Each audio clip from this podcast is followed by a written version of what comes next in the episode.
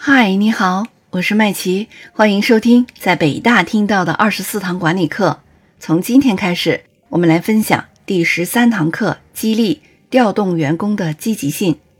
这一期我们先来分享第一部分：精神激励优于物质激励。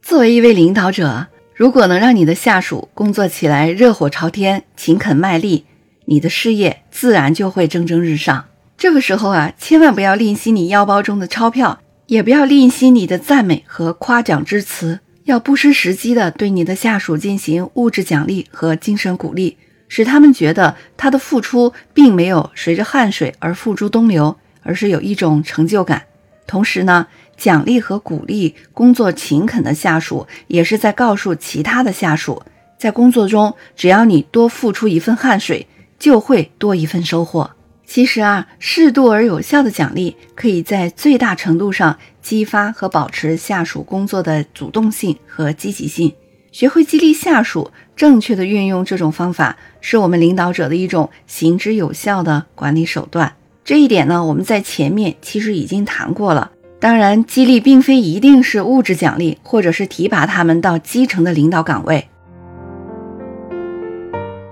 在我们的生活和工作当中，领导者采用一些其他的手段，照样可以达到激励的目的。我们来举几个例子。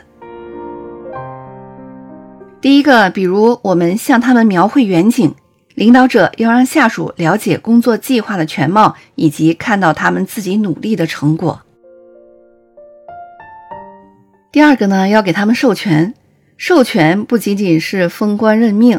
领导者在向下属分派工作的时候，也要授予他们权利，否则就不算授权。所以，我们要帮助被授权者消除心理障碍，让他们觉得呀，他们是在自己挑大梁，肩负着一项完整的职责。要让所有的相关人员都知道被授权者的权责。另一个要点是啊，一旦授权之后，就不要再干涉了。我们再来说第三个手段。就是要听他们诉苦，不要打断下属的汇报，也不要急于下结论，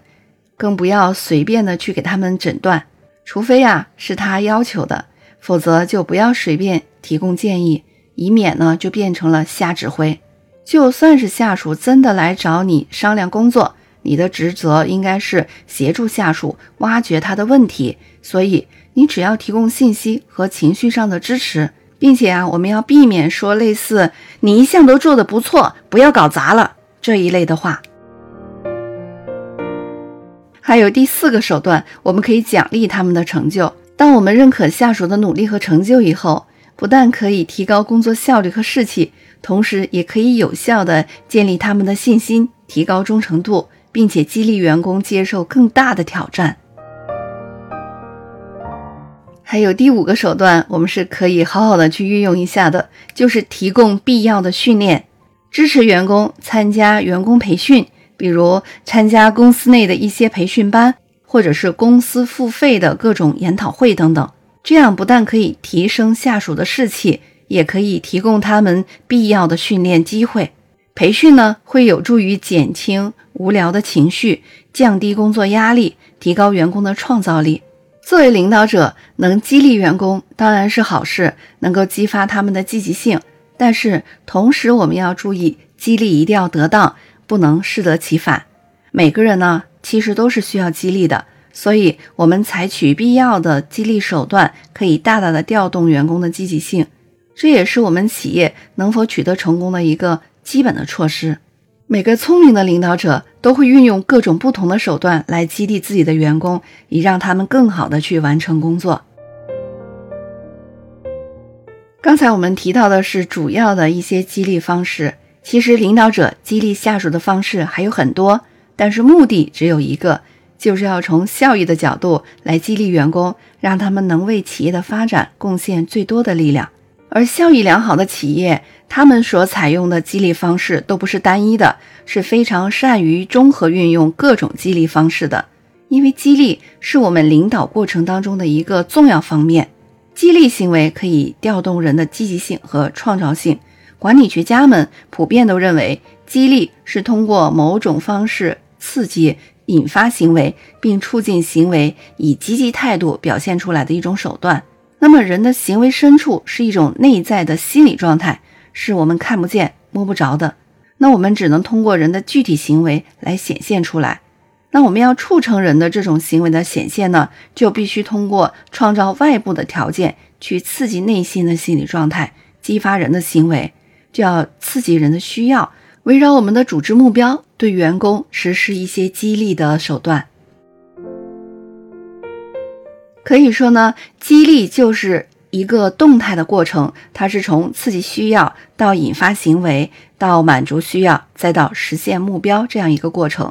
那么人为什么需要激励呢？管理学家认为啊，现代领导管理的核心问题就是人的管理。管理者就是要调动人的积极性和创造性，发挥人的聪明才智，使他们能够积极主动、自觉自愿、心情舒畅的去工作。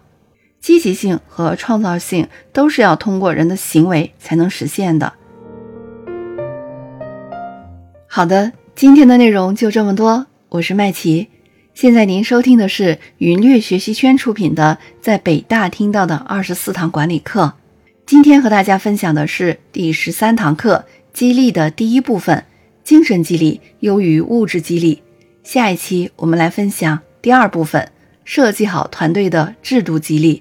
我们下期再见吧。